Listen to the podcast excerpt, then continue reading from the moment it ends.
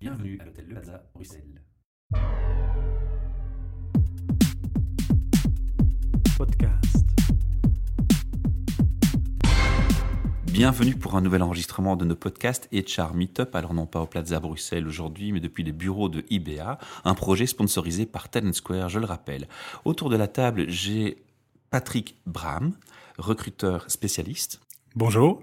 Et Marjolaine Gailly qui va co-animer euh, cette interview avec moi. Bonjour. Alors Marjolaine, je te laisse la parole. Merci beaucoup Michel. Bonjour Patrick. Bonjour, Marjolaine. Euh, on peut peut-être commencer par une présentation de toi?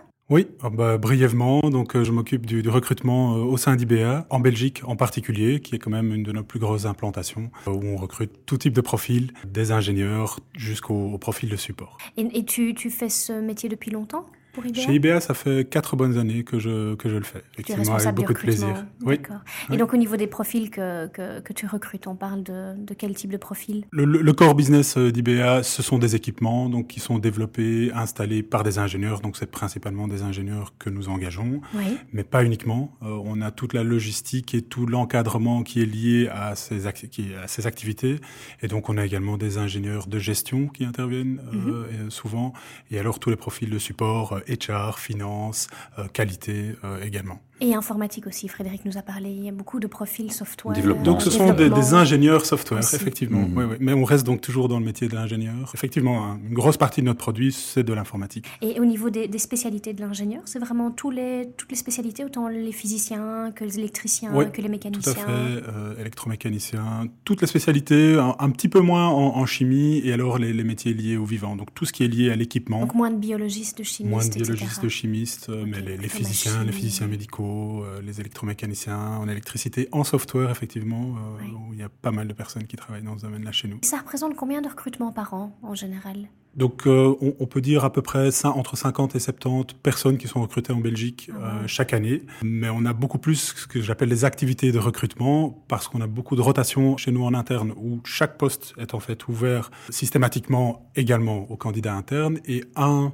poste sur trois est pris par une personne en interne. Donc on a un jeu de chaise musicale assez important euh, qui fait qu'on a beaucoup d'activités de recrutement pour à peu près 50, 75 personnes, qu'on, nouvelles personnes, je dirais, qu'on rentre euh, chaque année. Ah oui, c'est ça. Donc en fait, on part plutôt sur une centaine de, de- de D'activités. postes comblés, Oui, mais, un tiers par l'interne. Donc là, Oui. il y a une politique de mobilité en interne qui est assez qui est assez forte. hein, oui. D'accord. Et au niveau des profils que, que recherchez, c'est plutôt euh, des jeunes ingénieurs qui sortent des études, des gens expérimentés? C'est assez ouvert, on est dans une activité de niche et donc euh, on va aller rechercher des gens qui sont plus jeunes pour pouvoir les former à nos technologies ou lorsqu'on va chercher des, des gens plus expérimentés, effectivement, là on peut euh, ouvrir plus largement les choses. L'an dernier, la moitié des, des personnes que nous avons engagées avaient moins de 30 ans. Donc quand même, on est sur des, des profils assez jeunes, expérimentés, qui ont envie de prendre euh, les responsabilités qu'on leur propose. Très rapidement, on va leur donner d'ailleurs des- responsabilités chez nous. Tu expliquais que tu recrutais majoritairement pour la Belgique, mais tu t'occupes aussi du recrutement, par exemple, pour les États-Unis, pour la Chine, les autres pays? Non, ça, ce sont. Il y a d'autres personnes qui sont responsables, c'est géographiquement Oui. Alors moi, je voudrais revenir sur la question. Tu as mentionné, on recrute des ingénieurs. Oui. Tu as cité les différentes branches qui sont concernées. On a parlé aussi de développement informatique, mais toujours au niveau ingénierie, il faut quand même le préciser. Oui. Tu as aussi parlé de fonction support. Alors, c'est clair, on, on comprend bien qu'il y a des gens dans le domaine RH. Oui. Est-ce qu'il y a d'autres métiers auxquels on ne pense pas forcément, mais que IBA, de temps en temps, a besoin pour certaines fonctions? Mais dans le domaine qualité, là peut-être on Ouais, n'y ouais, pense voilà. euh, pas, pas forcément. Donc on, on réalise euh, des équipements médicaux, donc qui doivent être euh, conformes aux législations locales et, et notamment en termes de safety, euh, forcément. Et donc là on a des, des- des profils qui vont associer l'aspect technique et l'aspect euh, réglementaire et qualité. Ça reste De- des ingénieurs? Pas forcément. Ce sont souvent des gens avec un profil technique hein, parce qu'il faut comprendre comment fonctionne l'équipement. Donc ça peut être des physiciens, des, des masters en physique, ou alors des gens qui sont spé- plus spécialisés vraiment sur la, la réglementaire. En termes de compliance, effectivement, il faut, par exemple, on a, réalisé un nouveau développement, on doit faire ce qu'on appelle un filing au sein de la FDA, donc euh, le faire approuver, le faire valider par la FDA, et donc on a des personnes qui s'occupent de coordonner l'ensemble des activités et, de, rassembler les preuves, je dirais, que notre équipement est safe et FDA compliant. Et donc ça, c'est par exemple un, profil support qu'on va retrouver au sein de la qualité. Est-ce que dans ces profils euh, différents d'ingénierie, on a aussi des profils vendeurs? Est-ce que vous avez besoin parfois de gens qui vont vont vendre le produit ou se déplacer pour vendre le produit à l'étranger? Oui, tout à fait. D'accord. de, de, de vendeurs. Aussi avec un bagage spécifique, ces vendeurs, ou, ou là on a encore un peu Non, plus là, euh, en fait, on a, on- quand on parle de vente, il y a- il y a deux parties. Il y a d'une part vraiment les, les gens qui sont face aux clients, je dirais, qui ouvrent les portes, qui initient toutes les discussions. Ça, ce sont plutôt des gens qui sont qui ont une orientation business, hein, parce que finalement, on vient d'abord apporter une solution euh, business à, un client qui a besoin d'un service qu'on va lui fournir. Donc ça, c'est vraiment des, des vendeurs qui ont des, des responsabilités. On n'en a pas tant que ça. hein. On a quelques vendeurs par zone géographique. Mais est-ce que leur profil doit être plus haut dans les études euh, en vente, en marketing? Donc ils ont plutôt euh, une orientation vente, marketing. Ce sont, ce sont des gens qui, on, dit qu'ils doivent avoir un CXO level, enfin ils doivent pouvoir atteindre ce, ce type de niveau. Donc qui ont fonctionné par exemple dans la radiothérapie, qui ont réalisé des ventes en radiothérapie conventionnelle de, de plus Mhm. petits équipements et puis qui prennent des responsabilités plus importantes au niveau géographique. hein, donc qui ont un scope qui, qui augmente. Le type d'équipement qu'on vend est quand même coûteux, beaucoup plus coûteux qu'il ne l'est en radiothérapie conventionnelle. Et, et donc voilà, c'est un, c'est un- un niveau de fonctionnement beaucoup plus élevé. Alors on a l'autre partie, ce sont les, développements, les développeurs de produits. Une fois qu'on a initié les contacts avec les clients, on répond à des appels d'offres qu'ils vont émettre. Et donc là, on va devoir spécifier exactement le produit et la solution qu'on va leur fournir. Et donc là, on a une équipe de développement de produits qui là va combiner cette expertise technique de compréhension de la physique médicale, donc du métier de, l'utilisateur, et de l'aspect business, effectivement, pour pouvoir apporter un, rendement de, la machine et, et à la solution qui est demandée. Tu parlais d'une centaine de recrutements, un tiers en interne. Est-ce qu'il y y a des initiatives qui sont prises pour stimuler davantage la mobilité en interne? Est-ce que tout le monde peut, peut, peut bouger en interne? Est-ce qu'il y a des, des critères oui, ou, Oui, euh, on, a commencé en fait à, à très fort stimuler la mobilité interne il y a 4-5 bonnes années, lorsqu'on a commencé à vendre de plus en plus de centres et on avait besoin d'ingénieurs qui pouvaient circuler entre les différents centres pour aller apporter leur expertise sur un nouveau centre en installation. Donc on a très très fort poussé ça, on a essayé de, de mettre en place une plateforme où les postes étaient vacants, de communiquer très très fort. Et puis petit à petit, ça s'est emballé, j'ai envie de dire, et là on a commencé à, du- à devoir implémenter des, des règles pour limiter justement ou stru- encadrer cette, euh, cette mobilité interne. Et donc on a mis quelques règles de base qui disent, euh, voilà, effectivement tout poste est posté en interne, il faut postuler. hein. donc on- ce n'est pas par une, une discussion en interne, il y a une vraie procédure de recrutement euh, derrière avec une évaluation systématique de chaque euh, candidat, comme pour un candidat externe. Il n'y a pas véritablement de différence, si ce n'est que c'est plus facile à organiser. Il faut que les personnes, et donc il y a un engagement lorsqu'on prend un poste à rester, alors on dit deux, trois ans, mais c'est plutôt indicatif, mais de rester, de, de donner un retour sur l'investissement que le manager réalise auprès de la personne. Euh, donc vraiment de délivrer finalement le projet sur lequel on s'est engagé. Et puis ensuite avoir une transition, euh, donc là où on va intervenir aussi en tant que, en tant qu'RH pour faciliter cette transition. Parfois, chaque manager veut garder la personne et juge que son, projet euh, est relativement critique, de droit, euh, je dirais, mais à un moment donné, alors il faut trancher et alors on, on remonte les choses lorsque c'est nécessaire. Mais la plupart du temps, en discutant, en amenant les, deux managers autour de la table, on arrive à trouver des délais qui, l'idéal étant euh, de tourner autour de trois mois maximum.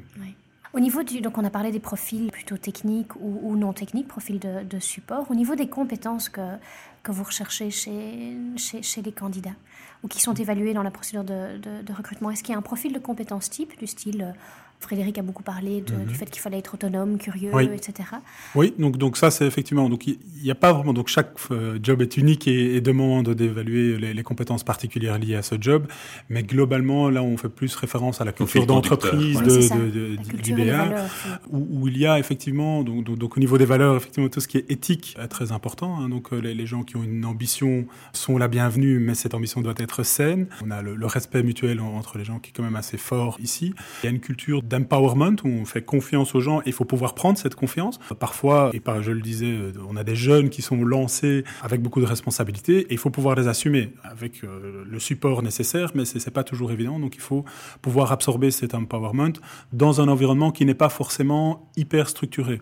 On a une jeune organisation en pleine croissance, en plein développement. Chaque saut de développement qu'on réalise entraîne un besoin de structuration et donc on fait ça par palier. On veut pas trop structurer non plus parce que il faut maintenir de la place pour l'innovation justement, euh, pour pouvoir continuer à se développer, avoir cette flexibilité de, de, de changer. Pour moi, ça fait quatre ans que je suis là, c'est déjà la troisième réorganisation ou la, la- la manière dont la, la structure d'IBA est, organisée a changé. Donc il faut vraiment une, une- une flexibilité, flexibilité d'esprit et d'adaptabilité à son environnement. Ça, ça, je pense, que c'est vraiment clé, euh, je dirais, pour, euh, pour se sentir à l'aise chez IBA. Donc il y a un côté, si je comprends bien, le côté passionné, le côté Oui. euh, éthique, enfin responsa- responsable, éthique, le côté curieux, vouloir apprendre, et puis le côté où ben voilà, on donne beaucoup de confiance et beaucoup d'autonomie, mais il faut pouvoir assumer derrière. Il faut quoi. pouvoir l'assumer derrière. Oui. Comment se passe la procédure de sélection? Les gens peuvent postuler, il y a un site internet. Oui, donc ils il postulent en ligne. On fait passer systématiquement des entretiens RH précédés de questionnaires de personnalité ou d'autres tests d'aptitude. Oui. Et si ça c'est positif, la personne poursuit avec des entretiens business, avec très souvent des tests techniques, soit euh, papier, soit avec un intervieweur technique euh, supplémentaire. Et là, lorsque c'est positif, on avance généralement assez rapidement vers une proposition euh, pour que la personne nous rejoigne. Donc il y a trois phases en fait. Donc a- on, part d'abord avec test personnalité, le, le Oui. premier filtre. Ensuite on a plutôt le- la partie avec le HR, donc Oui. tout ce qui est mentalité, orientation, valeurs, etc. Puis enfin on a l'interview avec le manager et le, le responsable département et l'interview technique. Tout à fait. Donc c'est trois interviews qui suivent. Alors pas systématiquement, Pas donc elles peuvent dans le temps être euh, entrecoupées, mais euh, c'est possible hein, dans certaines situations, effectivement, euh, lorsqu'on est sur des marchés vraiment de niche et qu'on doit avancer très vite avec des bons profils, effectivement, alors là on, C'est on important de accélère les formuler. choses. hein. C'est important de formuler pour l'étudiant qui est en- encore Oui. sur les bancs de l'école euh, Oui. universitaire, qui va peut-être être désarçonné s'il se rend compte que le fait qu'il postule, ça prend du temps à avoir une réponse. Ben, il y a une logique derrière. Oui. Ça prend du temps parce qu'en fait, il y a tout ce processus qui se met en place. C'est important parfois de reformuler les choses Oui. simples. Oui, Ouais. oui, qui semble évidente. ouais, ouais, ouais. Au niveau des, des- des profils, est-ce qu'il y a des profils que vous avez plus de mal à, à trouver sur le marché ou plus difficiles à recruter?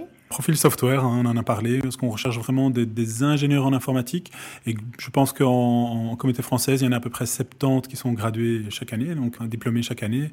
C'est pas beaucoup de personnes. Et donc l'an dernier, on en a cherché 6-7. Entre guillemets, c'est 10% de, de ceux qui sont diplômés, des gens qui sont expérimentés. Et on n'est pas les seuls sur le marché à vouloir les, les, les engager. Donc effectivement, ça, c'est typiquement le, le- le genre de profil où on a beaucoup de mal. euh, Ça, c'est le premier gros challenge. Ça, c'est un, un très gros challenge. Donc, quand on a des postes dans ce domaine-là qui s'ouvrent, c'est vraiment très difficile. Et aussi parce que c'est un métier peu connu. Finalement, les, les ingénieurs en informatique sont très vite orientés, parce qu'ils ont des capacités conceptuelles et autres, vers le domaine enfin d'autres domaines, euh, la- banque, la finance, et, et ne pensent pas toujours à l'informatique industrielle. Donc là, on a, euh, je pense, une responsabilité de notre côté de, de mieux informer euh, les, les- les jeunes à, ce niveau-là. Et donc là, on essaye de- de- de- d'y travailler en, en améliorant le partenariat qu'on peut avoir avec les universités. Ah oui, c'est ça. Donc vous avez des partenariats avec les universités où vous allez présenter IBA. ou- Voilà, donc les, les universités sont invitées chez nous où on réalise une présentation, on a un focus effectivement sur, sur certains jobs particuliers et notamment on, on invite en fait simplement des, des- software engineers à témoigner de leurs euh, activités et puis on leur fait réaliser une, visite dans notre hall où ils sont toujours assez impressionnés de, découvrir euh, notre matériel. On va visiter les universités aussi lors des job days, hein, donc on, on- on- notre communication, je dirais, est, est fort orientée vers les jeunes, vers les universités. On considère que c'est là qu'on doit être connu d'abord, et puis à terme, cela portera ses fruits. On a globalement on a une bonne image de marque sur, le marché. En tant qu'employeur, lorsqu'on fait appel à un cabinet de recrutement, ils n'ont pas trop de mal à vendre IBA. Ça, c'est vraiment le, le- le retour qu'on peut avoir euh, de, leur part. Euh, maintenant, voilà, il faut que les, les- les- les personnes, les candidats potentiels soient informés exactement de, ce qu'on peut faire euh, pour eux. Et donc au niveau des candidats, là on a parlé de- des universités belges, mais est-ce qu'il y a beaucoup de candidats internationaux ou étrangers qui viennent aussi travailler à Louvain-la-Neuve? Oui, tout à fait. Donc, ou bien en interne, ou bien euh, des, des candidats externes, effectivement. Euh, Donc, on a une, une culture du Skype en recrutement qui est assez euh, développée, où on réalise des entretiens sans problème à distance. Alors, on fait venir, donc ça, ça rallonge forcément un petit peu la, la- la procédure, mais on fait venir les, les- les- les personnes. C'est principalement en, en Europe, je dirais, des, gens qui sont en Europe, mais on a parfois des demandes de gens des États-Unis qui nous disent, bah, tiens, moi j'ai envie de venir en Europe, hein, il faut qu'il y ait vraiment cette, cette volonté de, de, de passer l'Atlantique. Et alors là, on arrive à, à trouver des, des- des accords, des modus vivendi. Euh, Notre, euh, on, on a comme ça euh, une, une de nos vendeuses canadiennes, qui est canadienne d'origine, qui voulait venir sur, l'Europe. Et voilà, on a, on a trouvé un terrain d'entente. On a réussi à mener tout le, le processus et les discussions d'entretien dans un premier temps à distance, puis lorsqu'elle est venue ici. Et voilà, maintenant, elle travaille ici depuis, depuis deux ans. J'avais une question par rapport à ça. Imaginons que demain, vous développez en en Inde, on l'a mentionné avec Frédéric, par Oui. exemple, et que vous avez besoin de faire venir du personnel d'Inde en Belgique dans le même contexte que vous l'avez fait au Canada. Est-ce que vous pouvez incorporer en interne aussi tout ce qui est adaptation culturelle et interculturelle ou est-ce que vous allez faire appel à des sociétés externes pour vous aider, vous appuyer dans des cas comme celui-là On fera plutôt appel à des sociétés externes, parce que là on est sur des, spécifiques, donc spécificités. On n'a pas encore eu des, environnements aussi difficiles, mhm. euh, je dirais culturellement ou différents culturellement à, appréhender. Euh, on a principalement réalisé des installations aux États-Unis et en Chine où on avait des activités. déjà avec la Chine, il y a déjà des différences culturelles. Quoi. Il y a des activités, oui effectivement, mais on avait des activités déjà s'était déjà installé en Chine dans le, cadre de, production et autres, donc on avait, il y avait moins de difficultés culturelles. Mais maintenant, on, on, va commencer pour l'installation effectivement en Inde à recruter des Indiens localement. Et donc là, on se fait aider par des entreprises qui ont euh, dans la, spécialité hmm. dans, dans, ce domaine-là. Alors justement, en parlant, en parlant de mobilité, est-ce que c'est un, un, challenge qui, qui pose des difficultés pour vous dans votre travail? Parce qu'on on parle aussi de gens qui doivent être mobiles chez oui. IBA, donc ils doivent pouvoir partir à l'étranger, etc. Est-ce que c'est un frein qui parfois dans les entretiens euh, devient un point bloquant rapidement ou c'est quelque chose qui est pas forcément, qui est connu peut-être quand les candidats viennent déjà? Oui, qui est connu. Euh, parce qu'on le met, chez, nous quand on met dans une job description 10-15% de temps de voyage, en fait c'est la base, c'est le minimum. Mhm. On a beaucoup d'ingénieurs, des interventionnistes comme comme on les appelle, qui montent à 60-70% de leur temps d'activité en, voyage. Donc c'est vraiment très très important ce qu'ils réalisent. On n'a pas de centre en Belgique en activité. En Belgique, on n'a pas d'équipement, à l'exception d'un ou deux qui sont installés en Belgique, euh, sur lesquels on doit intervenir. Donc c'est systématiquement à l'étranger qu'on va le réaliser. Donc on se profile effectivement toujours comme une entreprise euh, internationale avec des activités.